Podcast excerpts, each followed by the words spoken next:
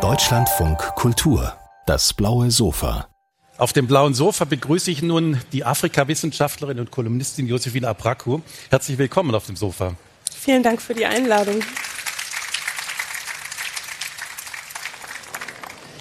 Liebe auf den ersten Blick. Liebe kennt keine Grenzen. Ein Tropfen Liebe ist besser als ein ganzer Ozean voller Verstand. Das sind so gängige Klischees, die wir alle kennen und die wir alle ganz selbstverständlich in den Mund nehmen. Aber Sie sagen, nein, nein, nein, Vorsicht. Hinter diesen Klischees stecken fundierte Raster. Sie misstrauen der Liebe auf den ersten Blick.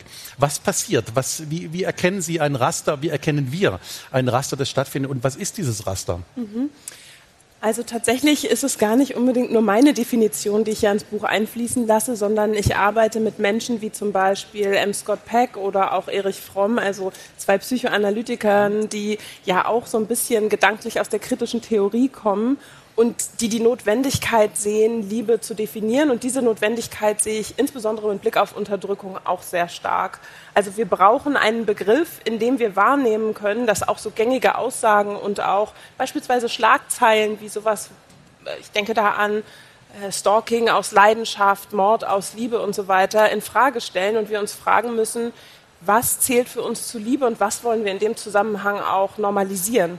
Und Unterdrückung zeigt sich tatsächlich ja sehr stark auch in Liebesbeziehungen und zwar auch an ganz unterschiedlichen Stationen. Also einmal diesen Teil, den Sie gerade so ein bisschen beschrieben haben, nämlich wen lerne ich überhaupt kennen, also unsere Gesellschaft ist sehr stark segregiert. Ich denke da auch und reflektiere im Buch auch meine eigene Schulzeit. Mit wem bin ich zur Schule gegangen? Waren da zum Beispiel andere Menschen, die Rassismus erfahren haben? Gerade in meiner ersten Schule war ich die einzige schwarze Person beispielsweise.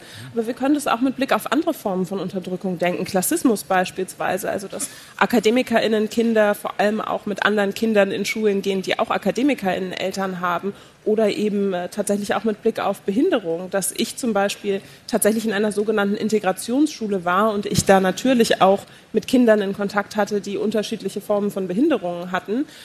Aber ansonsten hätte ich das so nicht gehabt. Und ich finde das wichtig, auch das zu reflektieren, weil einerseits das etwas mit uns macht, aber auch diese gesellschaftlichen Skripte, also wer ist etwas wert, wer wird wie behandelt, funktionieren ja sehr stark entlang von den unterschiedlichen Formen von Diskriminierung in, in Ihrem wirklich toll geschriebenen Buch Kluft und Liebe ähm, versuchen Sie der Definition von Liebe ein bisschen aus dem Weg zu gehen, weil sie ist so vielfältig. Aber wollen wir es mal versuchen? Mhm. Was kann Liebe beinhalten, wenn wir nicht nur auf diesen Begriff ähm, Liebe hereinfallen? Mhm. Auch hier muss ich ehrlicherweise verweisen auf die Leute, die ich ja zitiere. Ich möchte nicht so tun, als hätte ich mir das sozusagen selber ausgedacht, sondern, und das ist mir auch wichtig, weil mein Buch ja eine Perspektive einnimmt, in der vor allem auch die Psychotherapie und die Paartherapie ein großer Stellenwert ist dass ich mich, wie gesagt, eben auch auf diese Forschungsbereiche ja beziehe im Buch, und zwar das gesamte Buch eigentlich mhm. hinweg durch. Und aus dieser Perspektive und auch hier nochmal äh, denke ich an, an Erich Fromm, aber zum Beispiel auch eine Person, die aktuell ja sehr bekannt ist, nämlich Esther Perel, die einen Podcast hat zum Beispiel, in dem so kleine Ausschnitte aus Paartherapie ja durchaus auch vorkommen auf Liebe als etwas, das wir tun, etwas, das wir kultivieren, ein, ein Interesse an dem eigenen Wachstum, ein Interesse an dem Wachstum einer anderen Person.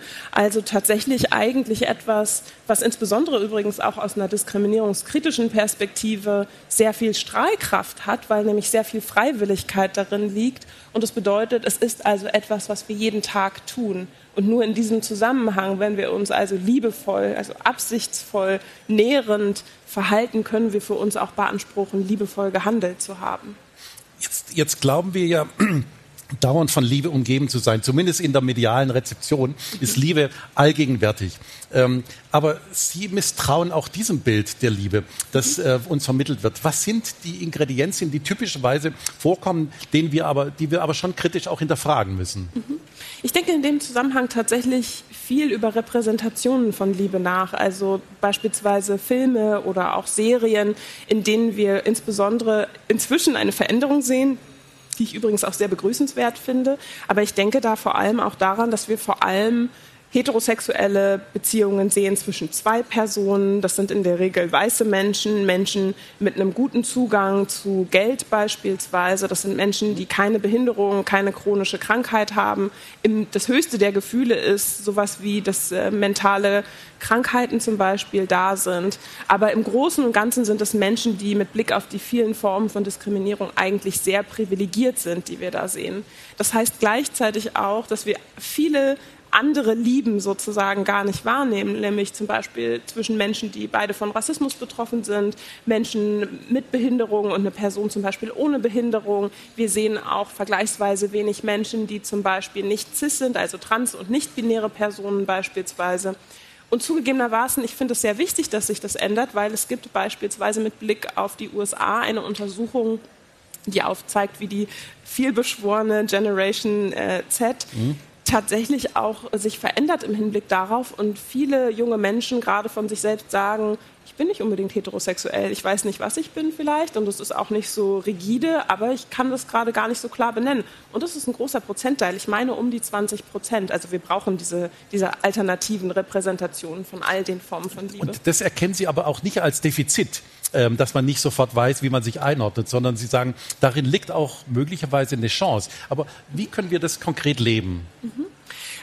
Also ich glaube, eine diskriminierungskritische Perspektive in einer Welt, die zutiefst diskriminierend ist, ist im Grunde nichts anderes als wir versuchen alles, was wir bisher noch nicht regelmäßig und in Mustern und Dynamiken sozusagen eingefahren gemacht haben. Und ich finde, darin liegt tatsächlich sehr viel Freiheit und gleichzeitig natürlich auch sehr viel Verantwortung, weil es bedeutet, erstmal zu reflektieren, was ist es eigentlich, was wir hier die ganze Zeit machen und wie zeigt sich Macht auch in diesen Zusammenhängen. Ich glaube, das ist der eine Punkt. Der andere Punkt ist dann tatsächlich zu überlegen, wie bin ich in diese Machtverhältnisse eingebunden? Also bin ich in der jeweiligen Konstellation mit Blick zum Beispiel auf die eigene Liebesbeziehung, bin ich vergleichsweise privilegierter beispielsweise, erfahre ich vielleicht mehr Marginalisierung und auf dieser Grundlage erstmal zu überlegen, was können eigentlich Handlungsspielräume sein? Kann es sowas sein, wie zum Beispiel zu überlegen, wie ich so mit diesen gängigen, auch mir zugeschriebenen Rollen breche. Ich glaube, das ist vielleicht so, so eine Art äh, Motto, was eigentlich für alle Menschen gilt, nämlich zu überlegen, was ist die, die Rolle, die mir zugeschrieben mhm. wird. Zum Beispiel als Mann, dass ich vermeintlich nicht fürsorglich sein kann, dass ich vermeintlich unemotional bin und so weiter. Was würde es bedeuten, diesen Raum aufzubrechen? Aber an, an welchen Punkten wird einem klar, hoppla, hier gibt es ja ein Defizit, über das wir nicht gesprochen haben. Wird es erst im Streit klar oder kann man den Streit sozusagen vorwegnehmen und sagen, ich muss über die eigene Rolle nachdenken, ich muss auch über die eigenen Privilegien und, und, und, und Vorteile, die ich genossen habe, nachdenken. Also helfen Sie uns ein bisschen, wie kriegen wir das hin? Mhm. Also zugegebenermaßen, wann Menschen das klar wird, hängt natürlich einerseits damit zusammen, erfahren sie selbst Unterdrückung, in aller Regel zumindest. Und es hängt auch damit zusammen, beschäftige ich mich überhaupt mit Diskriminierung. Also Menschen, die sich mit Diskriminierung beschäftigen, denen wird das potenziell eher gewahr als Menschen, die es nicht tun. Aber ich denke zum Beispiel auch an meine eigene Jugend, wo ich keine Begriffe gehabt hätte für die unterschiedlichen Formen von Diskriminierung und Unterdrückung, wo ich trotzdem wahrgenommen habe, wie kann es sein, dass alle meine Freundinnen ganz ähnliche Erfahrungen machen? Da muss ja irgendetwas sein, was überindividuell ist. Also diese Momente habe ich schon auch an mir selbst gespürt, ziemlich früh. Und jetzt kann ich sie benennen und das hilft mir zugegebenermaßen auch.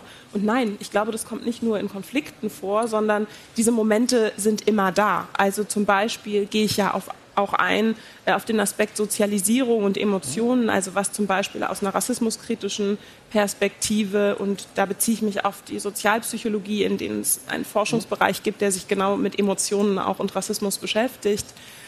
Ähm, inwiefern also mein emotionales Erleben auch dadurch geprägt ist. Und diese Momente werden uns manchmal gewahr, zum Beispiel, wenn ich mit einer weißen Person zusammen bin und wir haben einen Konflikt, in dem es zum Beispiel um Rassismus gehen kann, aber nicht gezwungenermaßen muss.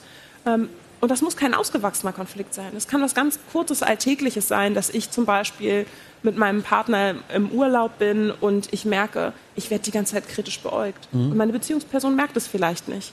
Und darüber sozusagen in den Austausch zu kommen. Also diese Momente, die für mich Normalität sind, die aber im Leben meiner Beziehungsperson vielleicht so gar keine Relevanz haben, weil sie das nicht so erlebt und ihre Lebensrealität vielleicht auch eine völlig andere ist.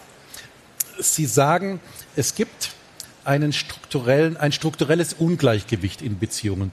Was macht dieses strukturelle Ungleichgewicht aus? Woher kommt es und wie manifestiert sich das?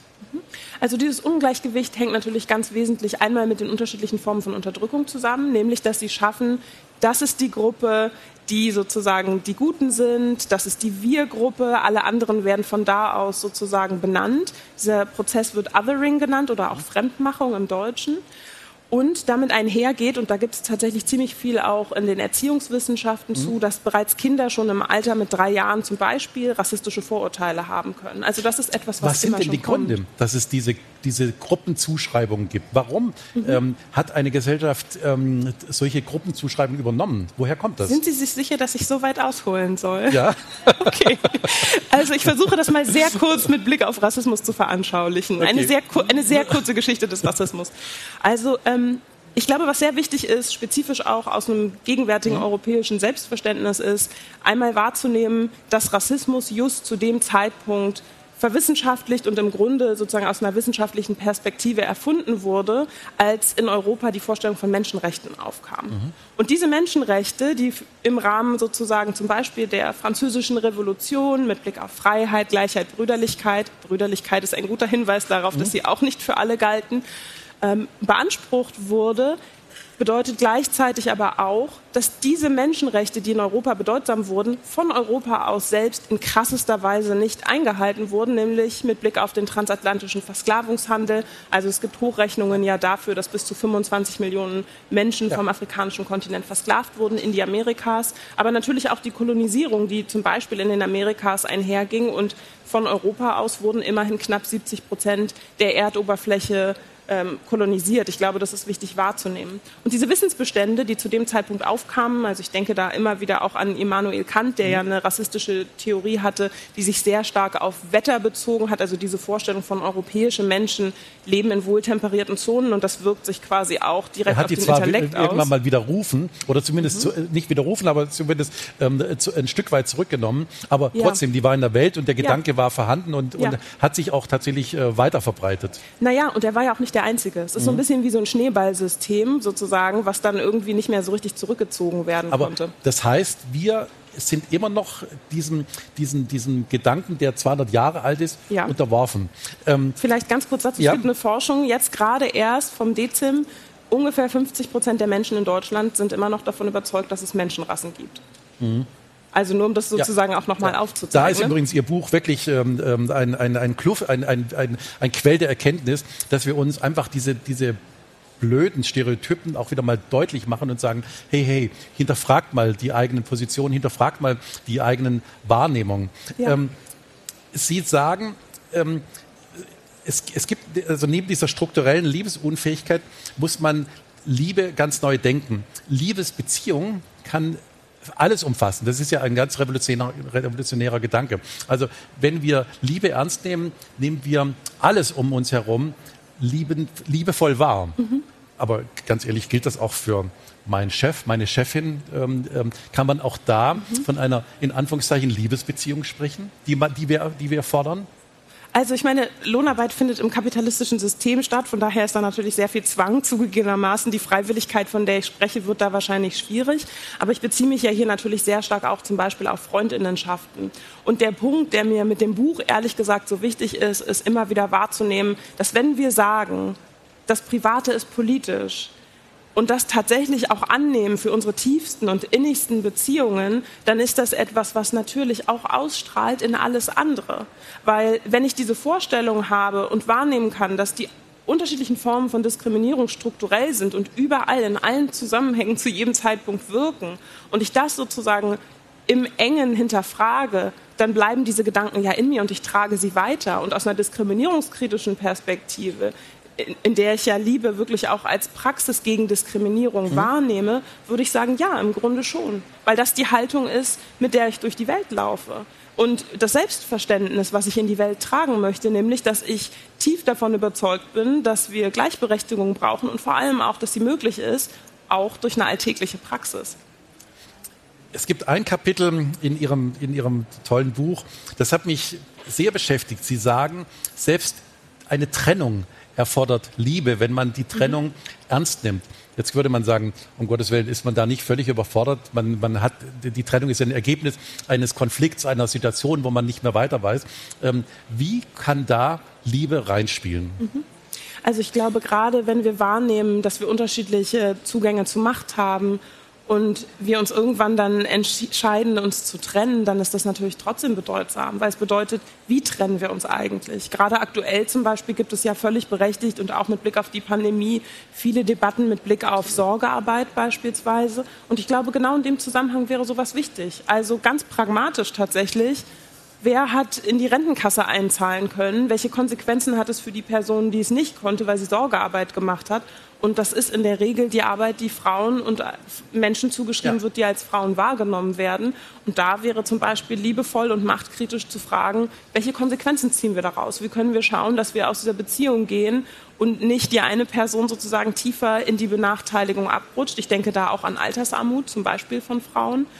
Ähm, und was bedeutet das also konkret? Von daher, ja, ich glaube, diese Verantwortung hört nicht auf.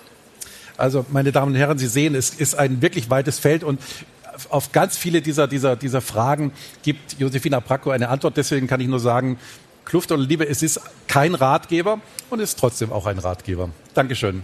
Vielen Dank.